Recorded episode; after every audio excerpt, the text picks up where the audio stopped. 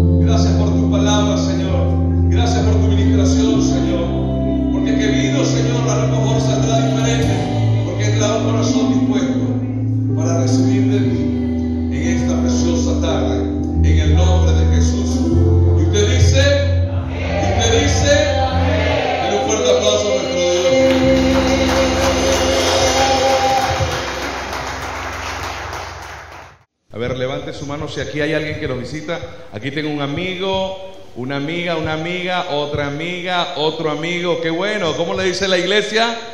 Reciban este aplauso de bienvenida. Han llegado a una iglesia alegre, a una, una iglesia feliz. Porque el gozo del Señor es nuestra. El gozo del Señor es nuestra. Entonces, si es así, déle ese fuerte aplauso nuevamente a nuestro Dios. Amén. Algo que he aprendido en los años es que a medida que conozco más de su palabra, comienzo a interpretar y a entender mucho más lo que es la vida. Eh, si entendiéramos esto desde un principio, se nos haría muy fácil vivir los procesos. Voy a recordarle algo, vamos, vamos a recordar algo. ¿Cuántas etapas tiene la vida? Eso lo hablamos la semana pasada. ¿Y ¿Quién la recuerda? Siete, muy bien. ¿Quién recuerda cuál es la primera? Prenatal, la segunda. Niñez después. Infancia, luego. Adolescencia, luego. Juventud, después. Madurez y después. Vejez. ¿Dónde está usted?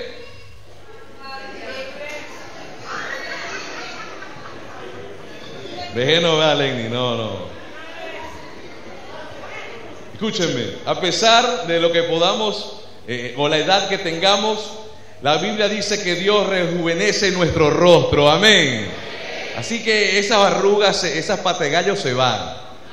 Amén. Ah, yo quería escuchar amén, ¿ve? Hay varias que la tienen. No hombres, sino mujeres. Pero escúchenme, si entendiéramos estos principios, nosotros entendiéramos los procesos que vivimos. Y hoy quiero explicarle algo porque le he llamado, ¿verdad?, tiempo perfecto. Y le pido al Espíritu Santo de Dios que abra el entendimiento de tu corazón. Así que diga conmigo, Señor Jesús, hoy dispongo mi corazón para que tu palabra me hable, me guíe, me enseñe y me exhorte y me enseñe a cómo vivir. ¿Cuántos dicen amén a eso? Hoy quiero definir algo con respecto a lo que es el tiempo. Según el hebreo y el griego, hay algo que necesitamos entender para poder ver la etapa de nuestras vidas y los procesos. Así que veamos definiciones de tiempo. La palabra tiempo del hebreo significa sman y se traduce en, escúcheme, tres cosas. Y hoy quiero que usted aprenda esto. Número uno, se traduce en periodo. Diga conmigo. Dos, tiempo determinado. Y propicio o apropiado. Escúcheme. Algo que desglosa la Biblia es que la palabra tiempo se vive en tres etapas o, de tres formas. Número uno, se traduce en periodo, desde un principio hasta el final. Amén. Luego dice, segundo, tiempo. Nadie puede sacar una licencia hasta que tenga una edad. Eso es un tiempo. ¿Me estoy explicando? Y luego viene lo que es el tiempo propicio o apropiado. Mire, aquí al entender, cuando Dios habla de tiempo, nosotros tenemos que entender estas tres, estos tres conceptos. A veces Dios nos da una palabra y una promesa, amén. Y nosotros pensamos que es el ya. Pero debemos entender que cuando Dios nos habla en la vida al ser humano, cuando se traduce del griego y del hebreo, esta palabra tiempo se, se disuelve en tres palabras. Número uno, Periodo, muy bien, dos. Y número tres, propicio o apropiado. Podemos decir que se refiere a un tiempo diseñado por las manos del arquitecto divino en el cumplimiento de sus propósitos. Por eso la Biblia dice en segunda de Pedro capítulo 3, 8, mas amado no ignoréis esto, que para el, con el Señor un día es como mil años y mil años es como un la Biblia está hablando aquí de periodo. Y, cuando hablamos de tiempo, debemos rápidamente entender esos tres, esas tres derivaciones que tiene la palabra tiempo. Así que voy a hablarle hoy de dos cosas importantes, el tiempo crono y el tiempo cairo. Porque aquí es donde nosotros vamos a, a diferenciar que cuando Dios declara una palabra o en el periodo que estamos viviendo, sabemos que detrás de toda dificultad viene la bendición viene el aprendizaje. Recuerde algo, siempre he dicho esto, que cuando Dios permite procesos en tu vida, número uno es para que mires nuevamente tus ojos al cielo. Dos, es para que entiendas a las personas que están a tu lado porque algo está haciendo alrededor. O tercero, Dios va a manifestar su gloria sobre tu vida. Amén. Entonces, cuando te hagas esa pregunta, Señor, ¿por qué estoy pasando este momento en esto? Siempre hazte esas tres respuestas. Amén. ¿Será que no estoy mirando a Dios, estoy tomando decisiones yo y no estoy viendo que es Dios que me está hablando? Entonces, hoy vamos a entender dos, formas de ver el tiempo, el tiempo cronos y el tiempo cairo. El tiempo cronos significa, se conoce como el tiempo terrenal o de los hombres, ¿sí? Y el tiempo cairo son los tiempos perfectos de Dios. Entonces vemos el concepto de tiempo cronos. Es un lapso de tiempo, duración, raíz de la palabra cronómetros y su derivado. Hablamos del tiempo terrenal que se puede medir. Dios estableció con la creación el sol y la luna y las estrellas para medir los tiempos terrenales. Y por eso las unidades de medida de nuestro tiempo, milenio, siglo, año, mes, día, hora, entre otras cosas, eso se le llama el tiempo de hombre. Ahora, el tiempo Cairo, vea eso, el tiempo Cairo significa la medida correcta, ocasión, periodo definido, tiempo, tiempo favorable, momento señalado y... Así que voy a desglosar dos cosas. Escuchaba por allí varios comentarios y estudiando esto, eh, los griegos fueron los que dieron inicio a lo que nosotros llamamos el calendario. Pero yo voy a, sacar algo bíblicamente, porque quien creó el sol y la luna, el día y la noche, ¿quién fue? Y eso genera el tiempo. Nosotros medimos, ¿verdad? En la actualidad, el amanecer o el atardecer, es por la cantidad de, del movimiento, de rotación y traslación y las estaciones. Eso nos da a nosotros un tiempo cronos, o sea, cronometrado. Y ese tiempo cronometrado nos da muchas veces lo que llamamos nosotros el día a día. El tiempo del Kairos, ¿verdad? Tiene que ver con el tiempo oportuno. Vete atrás, David. Es el tiempo definido por Dios. Y présteme atención a eso, porque de aquí voy a explicar algo. Muchas veces recibimos una palabra de Dios y esa bendición o esa promesa la vemos muchas veces en el tiempo crono. Y es por eso que nosotros nos angustiamos. Decimos, Señor, ¿cuándo traes la respuesta? Y Dios da una palabra, yo. Pero cuando nosotros vemos desde el punto de vista crono, notamos que pareciera que Dios se ha olvidado de nosotros. Y no es así. Porque recuérdese que el tiempo de Dios es un tiempo favorable, es un periodo definido, es un periodo donde está señalado para bendecir nuestra vida y nuestro entorno. Amén. Entonces cuando nosotros medimos, cuando llega la oportunidad, debemos decirle, Señor, tu Cairo está por llegar en el momento indicado. Por eso explicaba, y nos vamos nuevamente al concepto, cuando entendemos entonces el tiempo, número, número uno, periodo. Escúchame, Pablo dijo algo que sé vivir en la abundancia y sé vivir en la escasez. La vida trae momentos buenos, pero también tiene momentos difíciles. Eso se llama periodo. Hay semanas donde nosotros estamos felices y en el negocio nos va bien, ¿verdad? Y vemos que en la familia todo está bien, es un periodo, es un tiempo donde Dios en el tiempo crono nos está yendo bien, amén. Porque podemos decir, bueno, mira, del lunes al domingo me fue muy bien. Podemos contarlo. Pero cuando viene una bendición determinada, el segundo concepto, es donde nosotros necesitamos aprender a desarrollar el esperar en Dios. No sé si escucharon aprender a desarrollar, esperar en Dios. Porque nosotros nos acostumbramos, el sistema Marco nos enseña a que nosotros todo lo midamos cronos, de la forma en que nosotros podamos verlo. ¿eh? ¿No ves que actualmente usted le abre una un, eh, eh, pasta fideos, ¿sí? Y ellos dicen, abre usted el papel y dice en cinco minutos, hierva el agua y luego viértala en el agua y en cinco minutos tiene los fideos, la pasta. ¿Sí o no? Todo es cronos. Pero cuando tú estás haciendo una lasaña, no lo puedes hacer en un tiempo crono. Tiene que ser un tiempo determinado. Porque hay factores, présteme atención, hay factores alrededor que van a determinar que, esa lasaña pueda estar a tiempo. Su horno, la taza donde usted comenzó a vertir la lasaña. ¿Me estoy explicando? ¿Qué quiere decir esto? Que muchas veces Dios puede darte una palabra, pero si lo que te rodea, tus decisiones, tus acciones no están preparadas, muchas veces esa bendición llega en un tiempo determinado cuando estemos listos. Entonces somos nosotros, presta atención a esto. Yo cuando analizaba esto, Jesús decía, entonces en este, en este periodo es donde nosotros entendemos en nuestro tiempo que muchas veces la bendición no llega es porque nosotros no hemos preparado la vasija. No hemos preparado esa bendición que va a venir a nuestras vidas. Yo, recuerdo a Elizabeth, yo aprendí de un, de un pastor y un profeta que decía, Dios no te va a dar auto si no tienes estacionamiento. Y a veces debemos entender eso. Eso se llama un tiempo determinado. Porque Dios no va a querer que tú estés toda la noche a ver si tu auto está todavía ahí. Para que genere angustia en tu vida. Dios no te va a dar a ti una carga. Amén. Entonces, Dios sabe en el momento indicado y cuando tú estás preparado. Desde pequeño me he rodeado con entrenadores y coaches.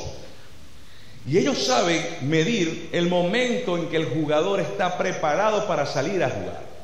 Ellos conocen el rendimiento, pero para poder jugar, eh, por lo menos en el fútbol, para poder tener rendimiento, eh, debe haber una práctica. Yo conversaba aquellos días con un entrenador y, no sé con quién lo, hablaba, pero usted recuerda el baloncesto, el, fútbol tiende a tener resistencia, pero el baloncesto es más rápido. Porque eso es subir, bajar, subir, bajar. Y tú tienes que tener un nivel de resistencia. Yo no sé si usted me está entendiendo, pero si usted no está preparado para obtener el triunfo, como en el baloncesto, hasta el final y anotar los mejores puntos, si tú no tienes resistencia, muchas veces esa bendición no llega a tu vida. Y a veces nos quejamos, porque escuchen, la Biblia dice, y yo quiero hablarle a los que a lo mejor están pasando momentos de, dificultad, en momentos de sequía. Esa pregunta que a veces te levantas y tú dices, Dios la tienes conmigo agarrada. Lo que yo veo es puro malo, malo, malo. Ahora, escúchame, Dios tiene determinado un periodo para que seas procesado. Pero si tú no aprendes, vas a alargar ese proceso. ¿Me estoy explicando? La decisión es tuya. Escucha, Kenny, la decisión es nuestra como humanos. Preparamos así como la, el horno en una temperatura correcta. ¿Qué quiere decir eso? Que cuando nosotros buscamos de la temperatura del Espíritu de Dios y comenzamos a calentarnos por Él, escúcheme, las cosas comienzan a cocinarse. A lo mejor vendrá el momento más difícil, porque escúcheme, cuando nosotros decidimos buscar de Dios, pareciera por un momento que los problemas comienzan a aumentar más, ¿sí o no? ¿Y sabe por qué? Porque hoy quiero decirle algo. Hoy tengo que decirle este detalle porque el enemigo ha sembrado este pensamiento en muchos. Desde que comenzaste a ir a la iglesia, comenzaron a aumentar los problemas. Yo te voy a decir, ¿sabes por qué? Porque Dios está levantando los grados del horno. ¿Sabes por qué? Porque el apóstol Pedro dice que cuando el horno se calienta, está sacando la impureza, está sacando aquello que no está impidiendo que tu crecimiento, está aquello que no te deja avanzar. ¿Por qué? Porque Dios desea lo mejor para ti y Él ha de sacar eso para darte la bendición. Amén. Entonces, si se calienta tu vida, no es porque comenzaste, escúchame, no es porque comenzaste a, a ir a la iglesia, no. Es porque Dios está comenzando a sacar aquello que está mal en tu vida, que tú mismo no te das cuenta. John Maxwell dice algo, nosotros vemos el 180 grados, pero 180 grados hacia atrás no lo vemos. Y es por eso que necesitamos a alguien, necesitamos de Dios para que pueda decirnos, esa área de nuestra vida que necesita cambiar. Entonces hoy quiero decirte algo. Voy a traerte un ejemplo de la Biblia y présteme atención. Porque siempre cuando analizo la etapa de vida, le decía a una persona esta semana, porque me, tocó aparte de lo la cirugía de mi hijo, eh, estar con muchas personas que están viviendo procesos difíciles. Yo le dije, primeramente Dios no te va a dar una carga que no puedas soportar. Segundo, todo proceso tiene un inicio pero tiene un final. Eso se llama periodo, tiempo. Pero hoy quiero decirle a esa persona o al que me está escuchando, tú determinas que ese periodo, sea largo o se quede o, llegue al tiempo preciso. Y cuando yo analizo la vida, nosotros determinamos según nuestra decisión, escúchame esto, John, José, los de atrás, Paola, Jesús David, nosotros somos los que determinamos el avance, el crecimiento y la bendición a nuestra vida y a nuestra familia. Tú estás donde estás es porque ha sido tu decisión. Si tú has decidido buscar de Dios y decirle, Señor, muéstrame, enséñame, guíame, yo quiero que tú hables a mi vida. Ya no quiero estar estacionado. Ya no quiero vivir en lamentaciones. Ya no quiero vivir en la deuda. Ya no quiero vivir como estoy. Yo quiero vivir como dice tu palabra. De gloria en gloria. De bendición en bendición. Es momento que tú dejes el paso. Tú tienes que dar el paso. Y el paso, escúchame, correcto. Hay, hay, cuatro formas de la Biblia, o, cuatro etapas de la Biblia, y quiero que lo vean. Esto es para que ustedes lo estudien. La Biblia establece, usted va a buscar esos capítulos. Dice la Biblia en Primera de Samuel capítulo 13, que había una, una lucha contra los amonitas y uno de los grandes pueblos enemigos de Israel. El rey en ese momento se llamaba Saúl. ¿Cómo se llamaba? Mi esposo y yo estábamos investigando aquellos días. Mira, Pablo, tú y yo no entramos en eso. Dice la Biblia que Saúl era alto. Esbelto y bello si entramos ahí, pero tú sabes. Era bello. Con cabellera ideal. Usted sabe porque vio Shrek. Era un rey, la Biblia dice que era hermoso. Y dice la Biblia que el porte de Saúl era tan alto que obviamente era una persona que inspiraba. Sin embargo, dice la Biblia que cuando fueron, los pueblos se acercaron y le dijeron, ellos se han unido los enemigos para estar contra nosotros. Recuérdense que como Dios estaba con él, cada pelea que luchaba Israel, ellos la obtenían. Y eso pasa cuando nosotros somos hijos de Dios. Cada dificultad al final tenemos victoria. Eso pasa en mi vida, ¿en la tuya? Eso pasa. Pero, escúchame esto, Rita. Dice la Biblia que Samuel, el profeta, le dijo, escúchame, voy y vengo. No vayas a levantar altar de adoración antes de ir a la, a la guerra. Escúchame, en la antigüedad, antes de ir a la guerra, se hacía sacrificio para que Dios se agradara del pueblo y pudiera acompañarle en la guerra. Esto lo hacía el sumo sacerdote. Y Samuel le dijo, espera que yo llegue. Dice la Biblia que comenzaron las voces de los capitanes y de los otros, comenzaron a decirle, Saúl, Saúl, los enemigos se acercan. Saúl, Saúl, ¿qué hacemos ahora? Se han unido y vienen en contra de nosotros. ¿Sabe?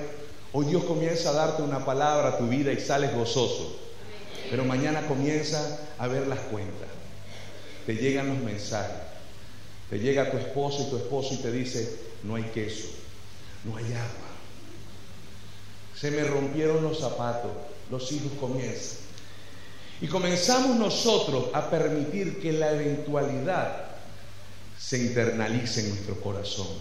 ¿Y sabe qué sucede ahí? Entra el temor. Présteme atención, por eso yo digo esto a mi amiga. No tomemos decisiones bajo emociones. Muchas veces tú, por tomar una decisión molesto, triste, deprimido, hasta alegre, comete hasta errores. A veces estamos tan gozosos que invertimos en negocio y después perdemos en el negocio. Porque no era el momento ni la persona adecuada. ¿Me estoy explicando? Y dice la Biblia en el capítulo 13 que Saúl al ver que no llegaba Samuel, levantó altar. Y terminando el altar, Arturo, dice la Biblia, David, que llegó Samuel. Y cuando vio el humo, le dijo, hey, ¿qué hiciste? Llegó un momento, Sebastián, el rey Saúl le dijo, no, ¿qué pasa es que ya venían los enemigos y nos iban a atacar y nos iban a matar. Me encanta cuando Ali siempre dice eso, Dios no llega antes ni después, sino en el, en el minuto 59. ¿Sabe por qué? Porque está probando nuestra fe, en quién hemos creído. Cuando tú tomas decisiones y acciones, apartas a Dios de tu lado. Y mira lo que sucedió, dice la Biblia, que Samuel se entristeció y le dijo, Dios me dice, Saúl, que por haber hecho esto, tu reinado se ha cortado. Sabes que muchas veces tomas decisiones por el tiempo crono, quieres que suceda rápido y comienzas a escuchar más las voces de tu alrededor y no confías en ese Dios que va a llegar y va a darte la solución. Y mira lo que sucede, Michelle. Muchas veces esa bendición tú la pierdes. Tú la pierdes porque tomas una, te adelantas en los procesos, Dice la Biblia, Daniela, que luego, más adelante, Dios le da una palabra nuevamente a Saúl. Y yo quiero hoy que usted entienda, porque la palabra de hoy es que si tu corazón está en los tiempos cronos, vivirás en angustia.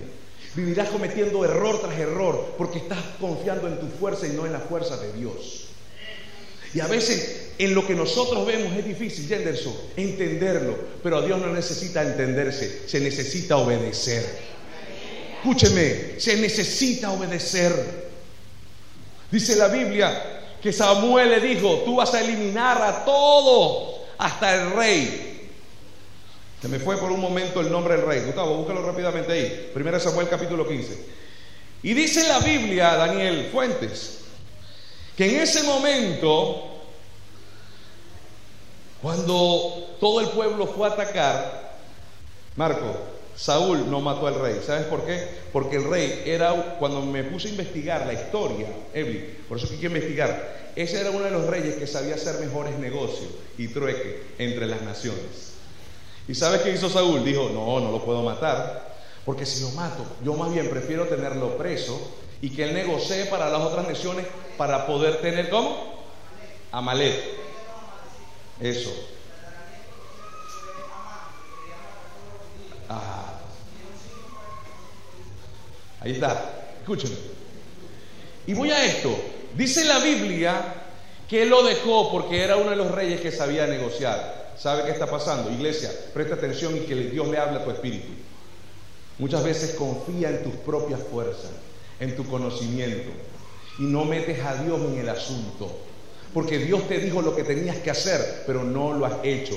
Dios habla hoy a tu vida, porque esto va a traer consecuencias si tú no lo que obedeces. Dice la Biblia que cuando llegó Génesis, Samuel nuevamente le dijo, Saúl, ¿qué hiciste? ¿Por qué no lo mataste? La orden fue, le dijo, no, pero es que era lo mejor que podía hacer para negociar. Él le dijo, escúchame, Dios te dice, a partir de hoy el Espíritu de Jehová será quitado sobre tu vida. De allí comenzó la debacle. Si usted analiza David Mateo, estudienlo. De un capítulo a otro, aunque es periodo, dice la Biblia que cuando Saúl se sentaba en el trono, los demonios lo atormentaban, porque el espíritu de Jehová Jonathan se fue de él. Pero Dios tenía destinado y tenía un proyecto. Es que después de esto, Dios levantó a uno chiquitico como nosotros. Pablo, ahí es donde me encanta. Por eso yo no soy un Saúl, yo soy un David.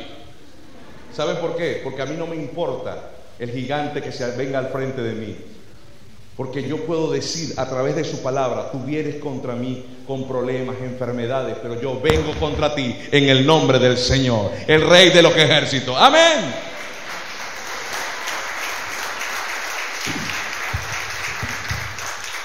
La Biblia dice en el capítulo 16, Kevin, que después que ya Dios le dijo a Saúl, Dios le dijo a Samuel, ve y busca al nuevo rey. Y Dios le dijo que fuera a casa de Isaí. Y comenzaron todos los hijos de Isaí y comenzó a buscar el más alto y bello. Y, Dios, y, ya Samuel iba a ungir, le dijo, ese no es. Y fue a buscar el otro, ese no es. Y comenzó a medirlo uno tras uno, hasta que llegó y dijo, Dios me dice que falta uno. Y él le dijo, sí, me falta el rubio chiquitico. Está pastoreando. Dice la Biblia que cuando llegó, dice que Dios lo ungió a él. Ahora, presta atención a esto. Allá. Se dice aproximadamente que David tenía un alrededor entre 14 a 17 años cuando fue ungido como rey. Ungido. Pero la Biblia dice en 2 de Samuel capítulo 5 que David tomó el trono a los 30 años de edad. Escúcheme, pasaron alrededor entre 13 15 años para él tomar el reinado. Eso se llama el Cairo de Dios. Porque él no asumió de una vez, Francisco, el reinado, no estaba preparado. Él tenía que terminar de cerrar un ciclo, tanto en Saúl como en él, en hacerlo crecer para poderle entregar una nación y pudiera ser recordado David como el hombre que ha tocado el corazón de Dios. ¿Qué quiero decirte con esto? Dos cosas salgo, saco de esta enseñanza, Yo, yo, cuando nosotros nos adelantamos, cuando nosotros tomamos decisiones sin que Dios esté a nuestro lado, nosotros firmamos el destino de nuestras vidas. Por eso, con todo respeto, por eso muchos de ustedes se han divorciado. Muchos de ustedes han fracasado en sus negocios. Por eso que muchos de ustedes no surgen. Porque aunque Dios te ha dado promesa, confía más en tu fuerza que en lo que Dios puede hacer por ti. Y hoy Dios quiere hablarte y moverte a que escuchas la voz de Dios. Porque cuando tú entiendes que el tiempo de Dios es preciso y llega en el momento indicado, la promesa que Dios te ha dado, Él la va a cumplir. Pero no en tu tiempo, sino en el tiempo, en el cairo de Dios. Por eso la pregunta que hoy yo quiero que analices, ¿con qué ojos estás viendo tus circunstancias? ¿Serán en los tiempos crono o en los kairos de Dios? Los extranjeros que están aquí muchas veces salen.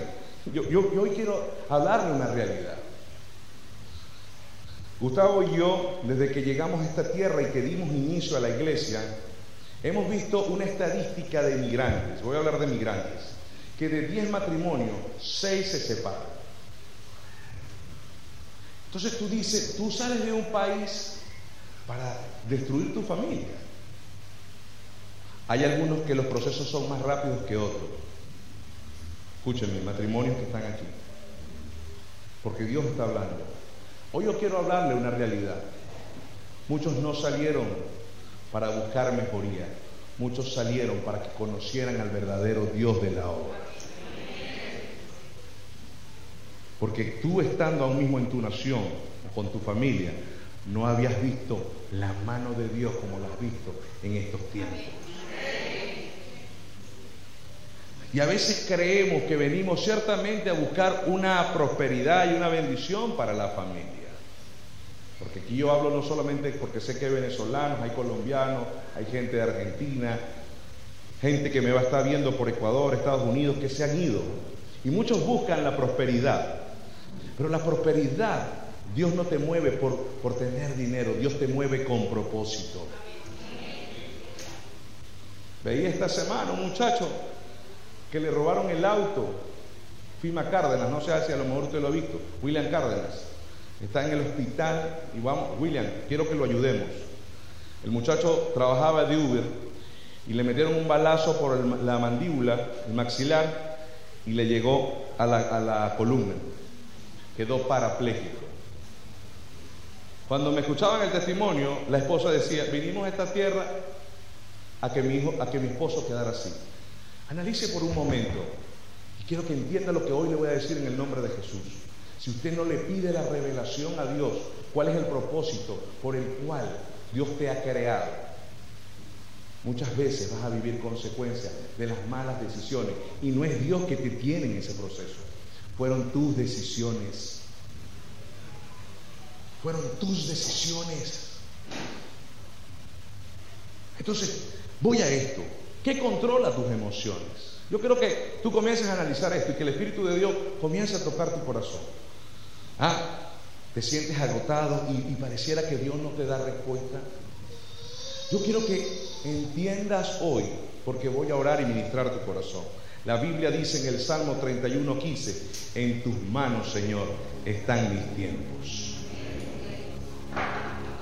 Si tu situación en este momento es difícil y si aún has tomado malas decisiones, yo te voy a decir, ama al Señor.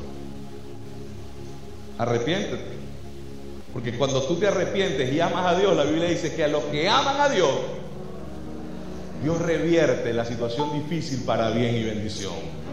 Aunque tomaste una mala decisión, Dios te dice, no importa, yo te perdono y te levanto hija y te levanto hijo, porque yo voy a dar para ti, yo voy a hacer que crezca, yo voy a permitir que la gente pueda ver mi gloria sobre tu vida.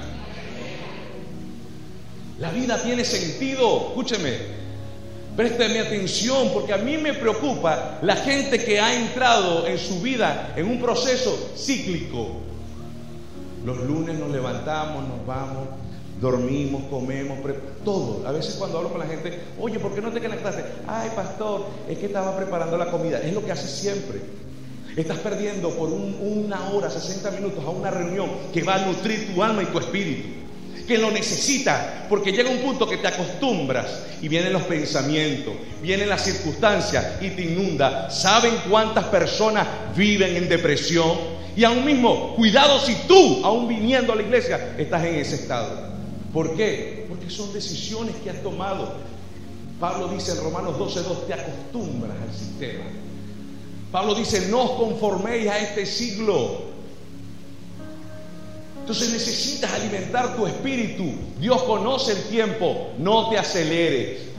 Dios sabe que necesitas una casa, un departamento, auto, necesitas ropa para tu hijo. La Biblia dice que si Él alimenta las aves y viste las flores, ¿cuánto más tú que eres su hijo? Pero ¿sobre qué estás poniendo la mirada? ¿Estás escuchando las voces?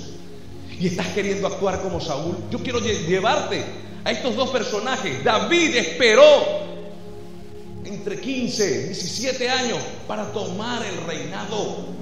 Él esperó el momento indicado que Dios le dijo, este es tu momento. No adelantes los procesos. Pastores, que pareciera que no va a suceder. Escúchame, va a llegar en el momento indicado. Eso es el Cairo de Dios. Ya está entendiendo que cuando Dios da una promesa no es en los tiempos nuestros, sino en los tiempos del Señor.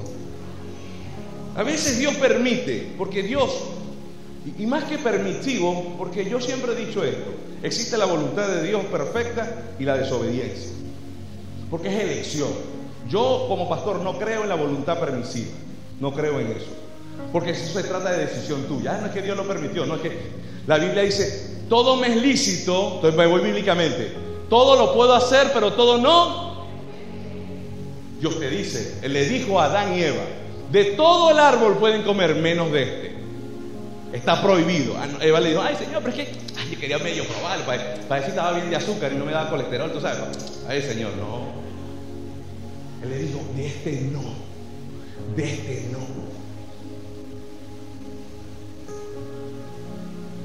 Señores, amigos, hermanos, la determinación de los tiempos caídos de Dios comienza a partir de hoy.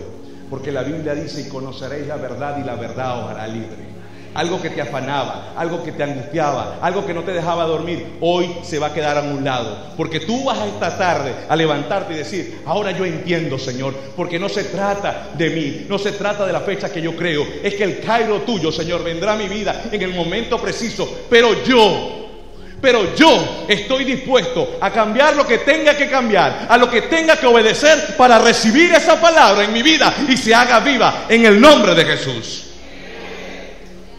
Amén. Escúcheme, esa es la actitud. Porque yo no quiero que salgan de este lugar, Carla. Sí, amén.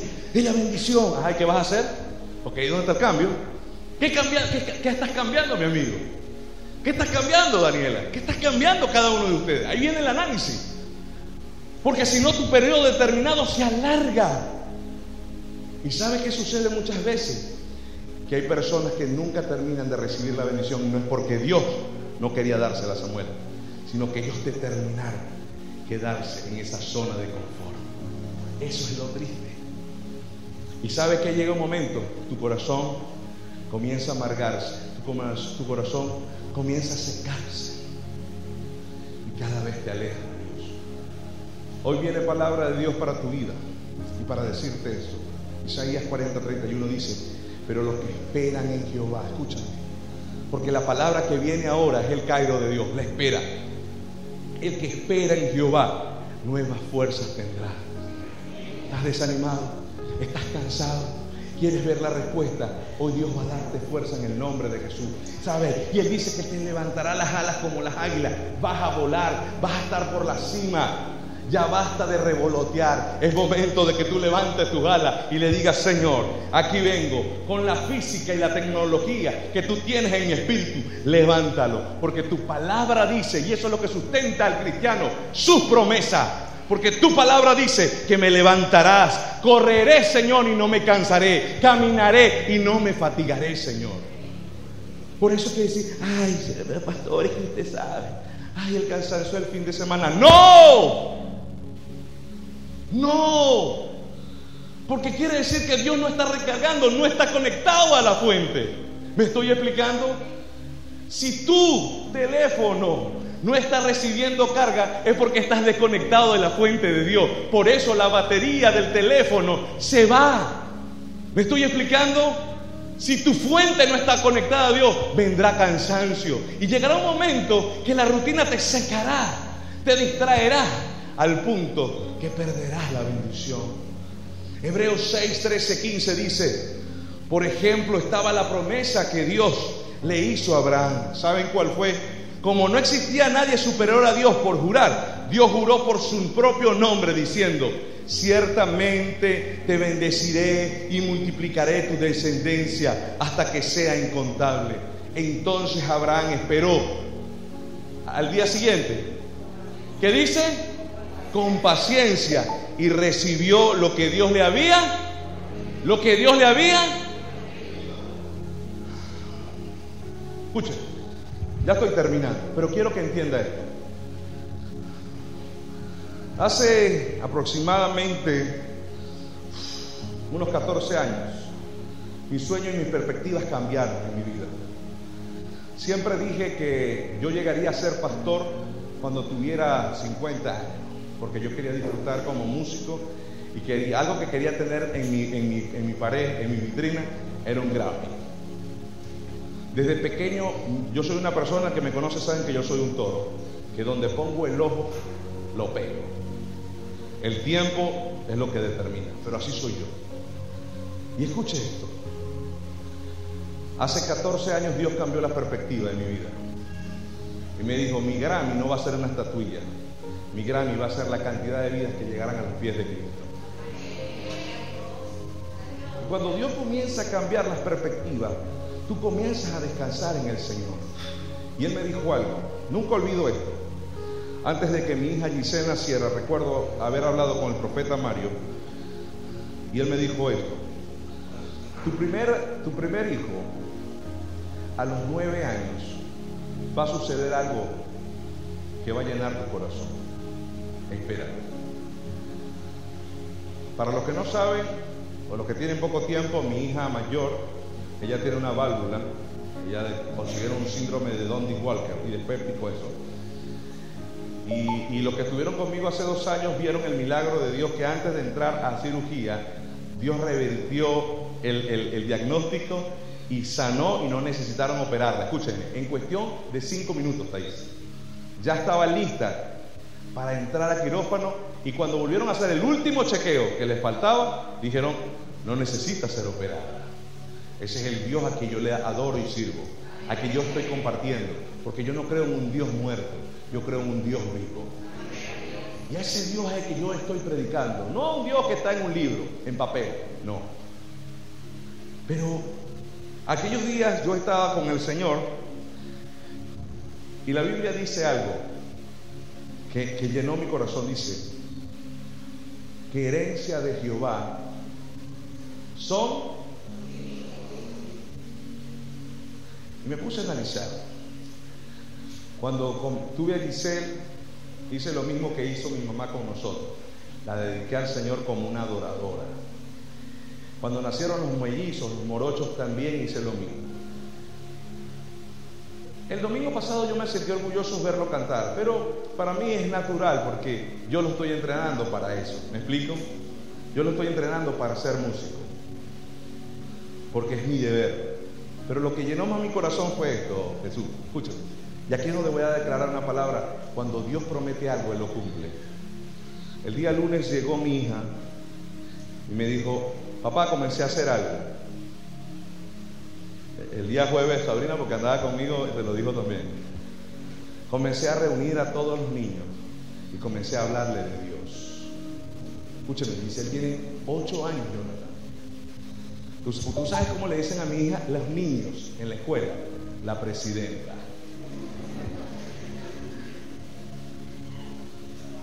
el día miércoles, le dijo, mamá, enséñame un versículo. Y él se aprendió, porque de tal manera amó Dios al mundo, que ha dado su Hijo unigénito, para que todo aquel que en Él cree no se pierda, mas tenga vida eterna. ¿Sabe qué me dijo? Papá, yo estoy haciendo lo mismo que tú haces los domingos. Y yo no sé cómo vamos a hacer, papá, pero en un momento tenemos que llevarnos todos los compañeritos a la iglesia. herencia de Jehová son los hijos. No espero que llegara a los nueve años, porque ya, ya va camino al rumbo. Pero cuando comienzo a ver el mapa, Eduardo, me doy cuenta que Dios puso una gracia sobre Giselle, sobre Gabriel y sobre Gabriela. Son los niños que llegan a casa con comida extra.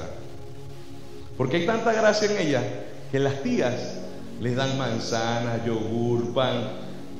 Yo digo, gracias Señor, porque a lo mejor hay un momento en que no podré dárselo, pero tú suples por otro lado. Porque así actúa el Señor. Herencia de Jehová son los hijos. Ahora comienzo a develar y digo, Señor, ¿qué va a hacer Giselle, Gabriel y Gadiel en unos años venideros? Ah, recuerdo, es tu promesa, Señor. Porque ¿sabe qué pasó, mi amigo? Con esto cierro. Dios me dio una palabra hace 14 años, Oscar. En mi vida siempre he querido o, quise tener en ese tiempo una Taoe. Me encantaba la camioneta. La única camioneta grande, porque a mí me gustan los sedán. Quería tener un Grammy. Siempre he dicho que he querido tener una casa cerca de la montaña y, me, vi al Pirque, mi amigo. Porque visité Pirque, bello, me encanta Pirque. Y me imaginaba por la montaña con un piano blanco. Esos son mis sueños. Pero hace 14 años comenzó a venir una debacle económica que muchos vivimos. Y comencé a entender las perspectivas de Dios para mi vida y para mi familia. Y cuando yo veía a Cindy esta semana la palabra, decía, herencia de Jehová son los hijos. Y estoy viendo lo que está haciendo. Yo dije, ahora entiendo. Porque Apolo sembró,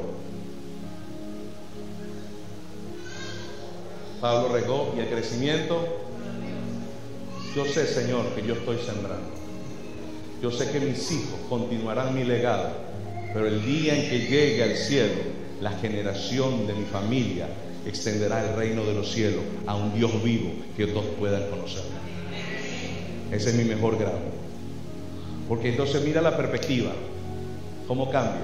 John, Alejandro, de 14 años para atrás, yo siempre me imagino esto de Jonathan.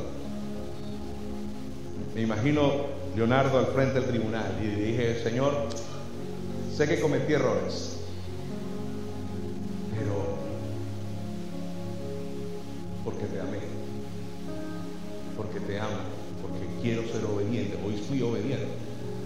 puse mi sueño, porque hoy quería estar ante ti. Yo me imagino el Señor mirando me dice, Leonardo, en lo poco has sido pero en lo mucho te voy a poner hijo. Entra en el reino de los cielos. ¿Y sabe qué me imagino yo, Elizabeth?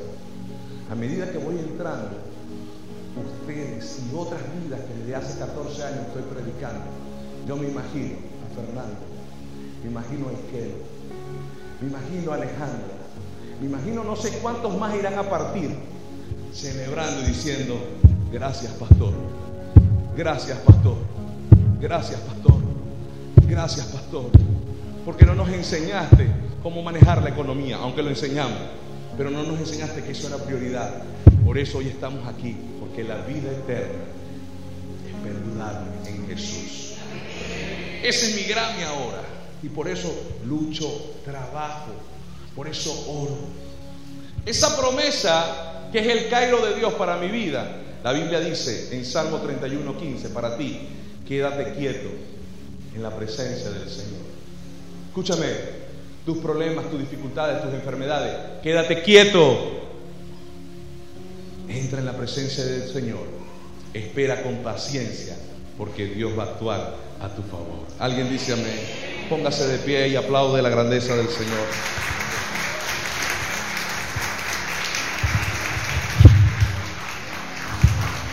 Cierre sus ojos ahí donde está.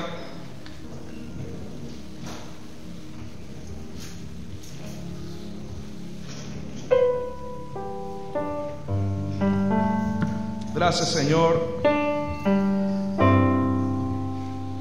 A lo mejor hay mucha tela que cortar con esta palabra. Pero quiero terminar con este último círculo que dice, el que espera en el Señor alcanzará la promesa.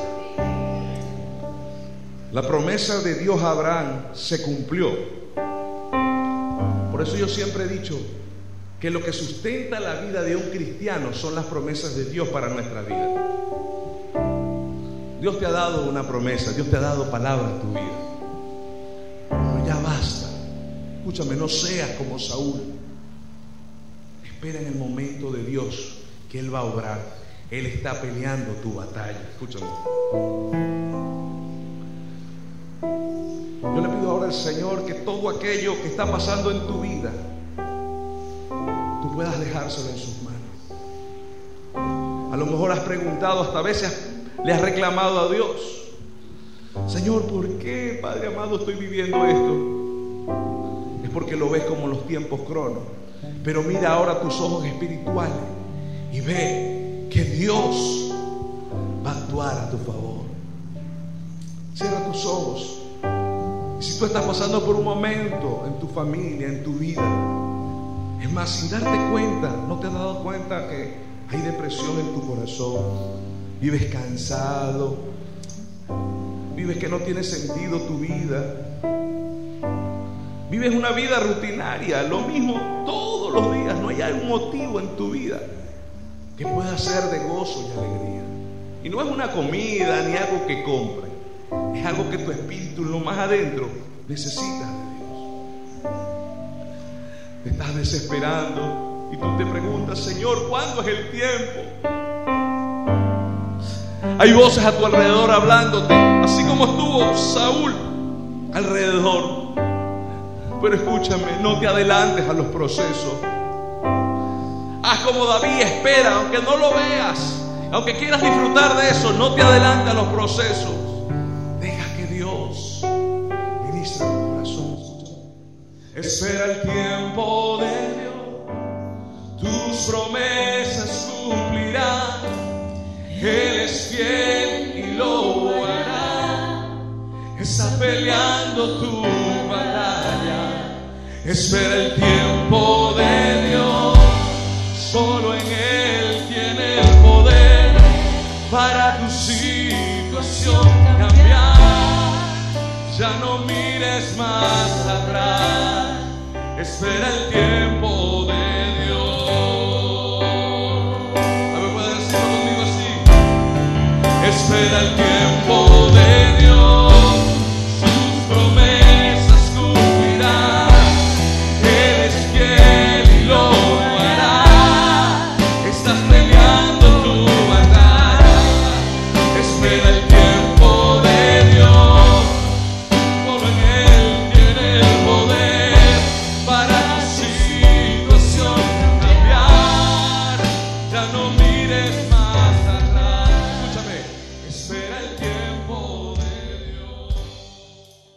Gracias por visitarnos el día de hoy.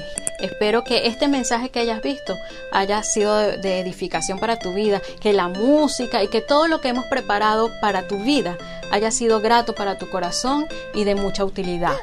Recuerda que somos la iglesia Nueva Generación, visita nuestras redes sociales y más que una iglesia yo quiero que tú recuerdes que somos una familia.